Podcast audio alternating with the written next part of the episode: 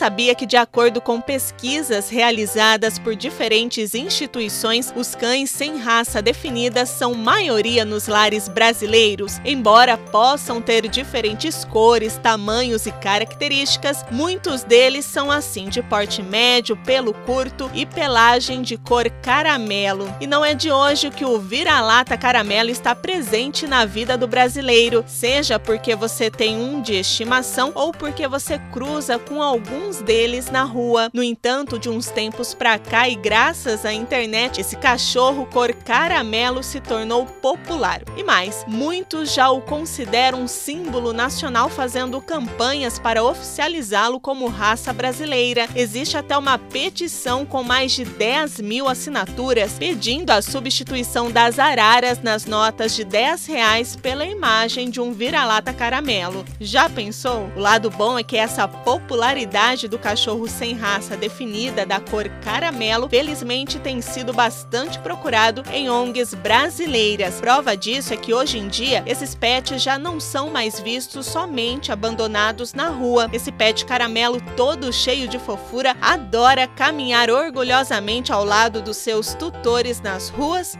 e parques. Alguns deles já têm até o perfil no Instagram com milhares de seguidores. E você, é tutor e apaixonado por um vira-lata caramelo? Conte em nossas redes sociais o nome dele e como foi que vocês se conheceram. Eu sou a Daiane Ferreira e a gente se encontra aqui na 94. Até o próximo momento, Pet!